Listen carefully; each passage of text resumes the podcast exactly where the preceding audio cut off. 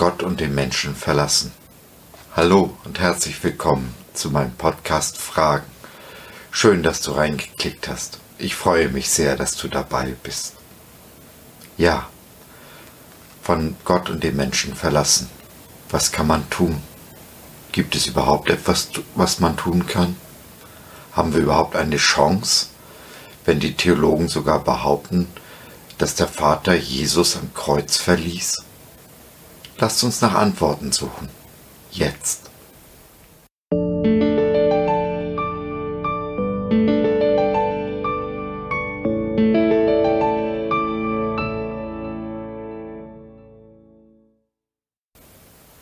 Ich denke, wir alle kennen das Gefühl, verlassen worden zu sein oder uns verlassen zu fühlen.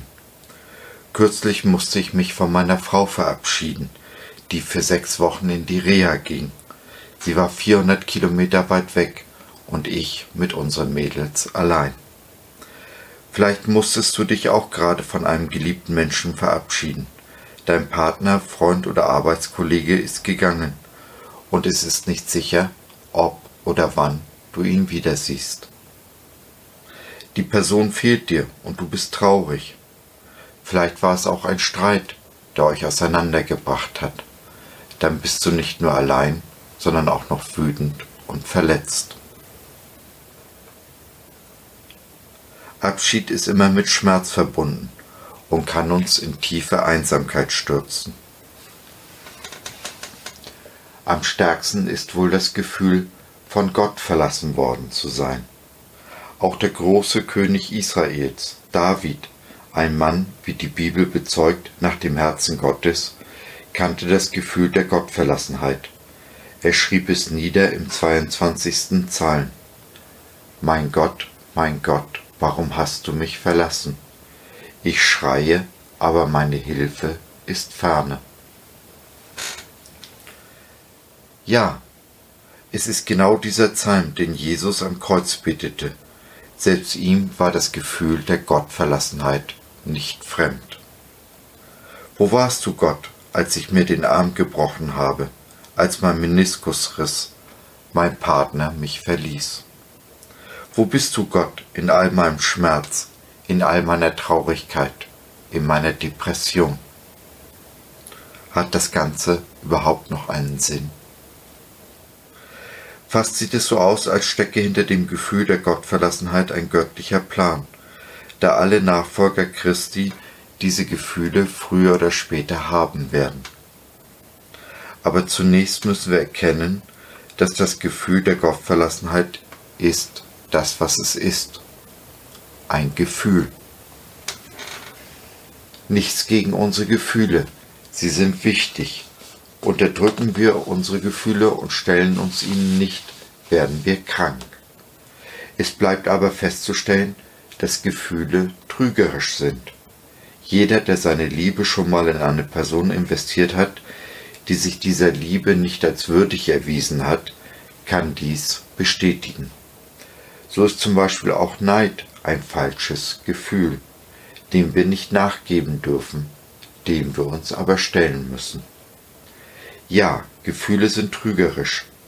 Oft stellen sie die Realität verzerrt dar. Das Gefühl der Angst zum Beispiel lässt uns unseren Berg der Probleme wesentlich größer erscheinen, als er in Wirklichkeit ist. Das stellen wir meistens dann fest, wenn wir durch die Situation hindurchgegangen sind. So ist auch das Gefühl der Gottverlassenheit trügerisch.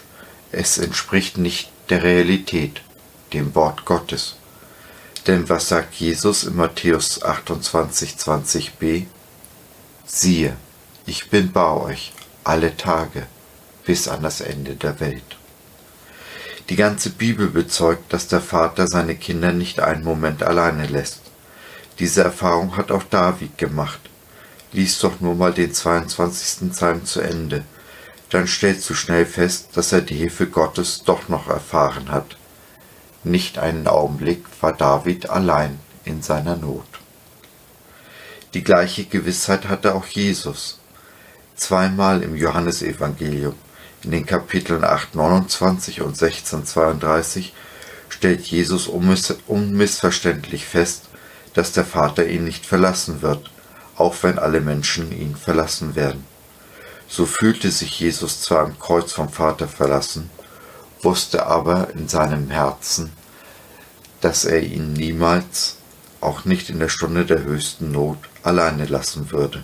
Er war da und hat sich nicht, wie so viele Theologen behaupten, von ihm abgewendet. Diese Theologen behaupten nun, dass Sünde von Gott trennt und sich der Vater deshalb vom Sohn abgewendet hat, weil er in seiner Heiligkeit die Sünde nicht erträgt.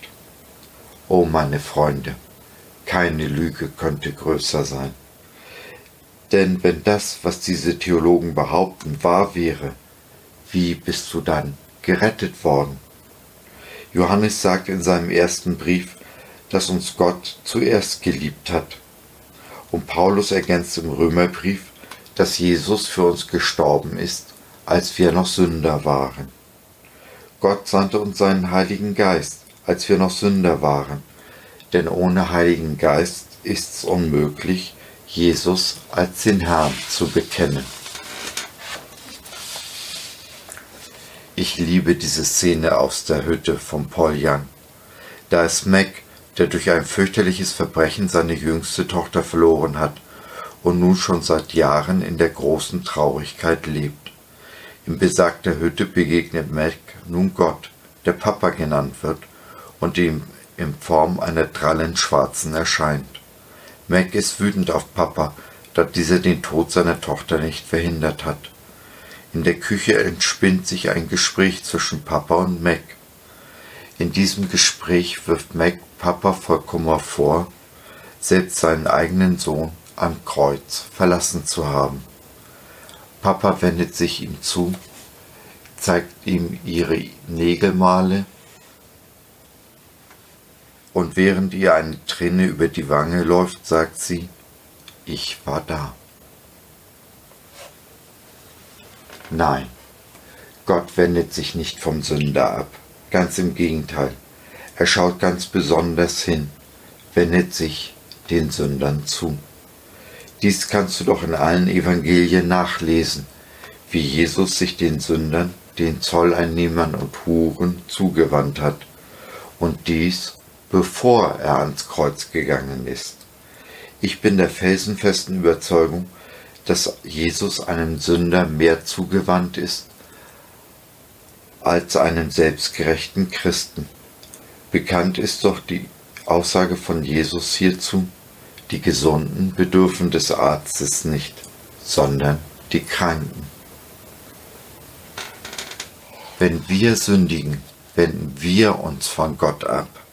Er selbst bleibt uns aber zugewandt.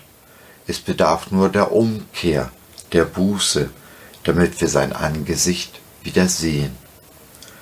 Nun ist aber nicht jede Gottverlassenheit auf Sünde zurückzuführen, denn es gibt sie, die Prüfungen.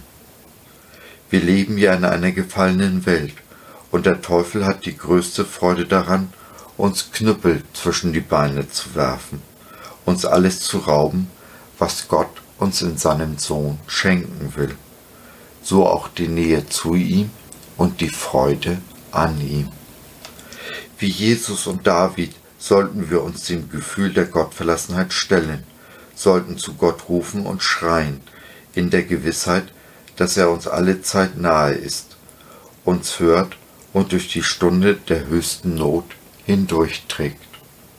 Niemals, nicht einen Augenblick sind wir allein. Jesus hat es versprochen. Trotzdem kennen wir alle das Gefühl der Gottverlassenheit. Wir rufen zu Gott und er scheint uns nicht zu hören. Wir sehnen uns danach, sein Angesicht zu sehen, doch er scheint sich zu verbergen. Wir rufen zu ihm, doch er scheint nicht zu hören. Wie kommt das?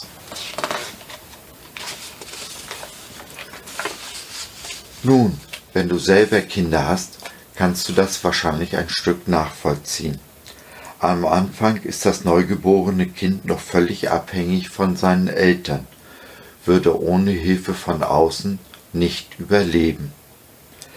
Doch dabei bleibt es nicht. Das Kind wird größer und reifer. So lernt es zum Beispiel das Laufen. Zuerst noch an der Hand der Eltern und dann geht es immer weiter auf eigene Exkursionen. Es wird selbstständig und macht eigene Erfahrungen, immer in der Gewissheit, dass die Eltern in der Stunde der Not nicht weit weg sind. So möchte auch unser himmlischer Vater, dass wir wachsen, reifen und gedeihen. Er möchte, dass wir selbstständig werden, unsere eigenen Erfahrungen machen und eigenverantwortliche Entscheidungen treffen. Und ja, dazu lässt er uns auch so manche Wegstrecke in unserem Leben selbstständig gehen, denn er möchte, dass wir an unseren Herausforderungen wachsen. Wir würden aber nicht wachsen, wenn er uns alles abnehmen würde. So lässt Gott bestimmte Stürme in unserem Leben zu, mit dem Ziel, dass wir reifen. Er drängt uns sozusagen aus unserer Komfortzone hinaus, damit wir wachsen und unsere Grenzen erweitern. Damit stellt er, wie es in den Psalmen heißt, unsere Füße auf weiten Raum. Auf diesem Weg werden wir tauglich zu dem Dienst, zu dem er uns berufen hat. Krisen sind immer Chancen im Leben. Ja, Krisen haben die Macht, uns zu zerbrechen aber auf der anderen Seite sind sie wunderbare Gelegenheiten zu wachsen und unseren Glauben zu stärken. Es liegt in unserer Hand, was wir aus einer Krise machen. Wir können auf die Umstände schauen oder aber auf Jesus. Ersteres zieht uns nach unten, zweiteres erhebt uns, weitet uns den Blick in die Ewigkeit und macht uns zu den Menschen, die Gott für uns vorgesehen hat. Auf jeden Fall wird er uns hinwegtrösten über die Zeiten der Not, auf dass wir mit diesem Trost, mit dem wir getröstet worden sind, andere trösten können und ihnen auf diesem Weg die Liebe des Vaters nahebringen. So jedenfalls Paulus in 2. Korinther 1.4. Bringen wir aber die Liebe Jesu zu den Menschen, dann hinterlassen wir diese Welt ein wenig besser, als wir sie vorgefunden haben. So, das war's für heute. Ich hoffe, du hattest Freude und konntest etwas mitnehmen. Wenn du noch Fragen hast oder mit mir in Kontakt treten möchtest, besuch doch gerne meinen Blog fragen.home.blog. Ich würde mich sehr, sehr freuen, von dir zu hören. Bis dahin, dein Josef.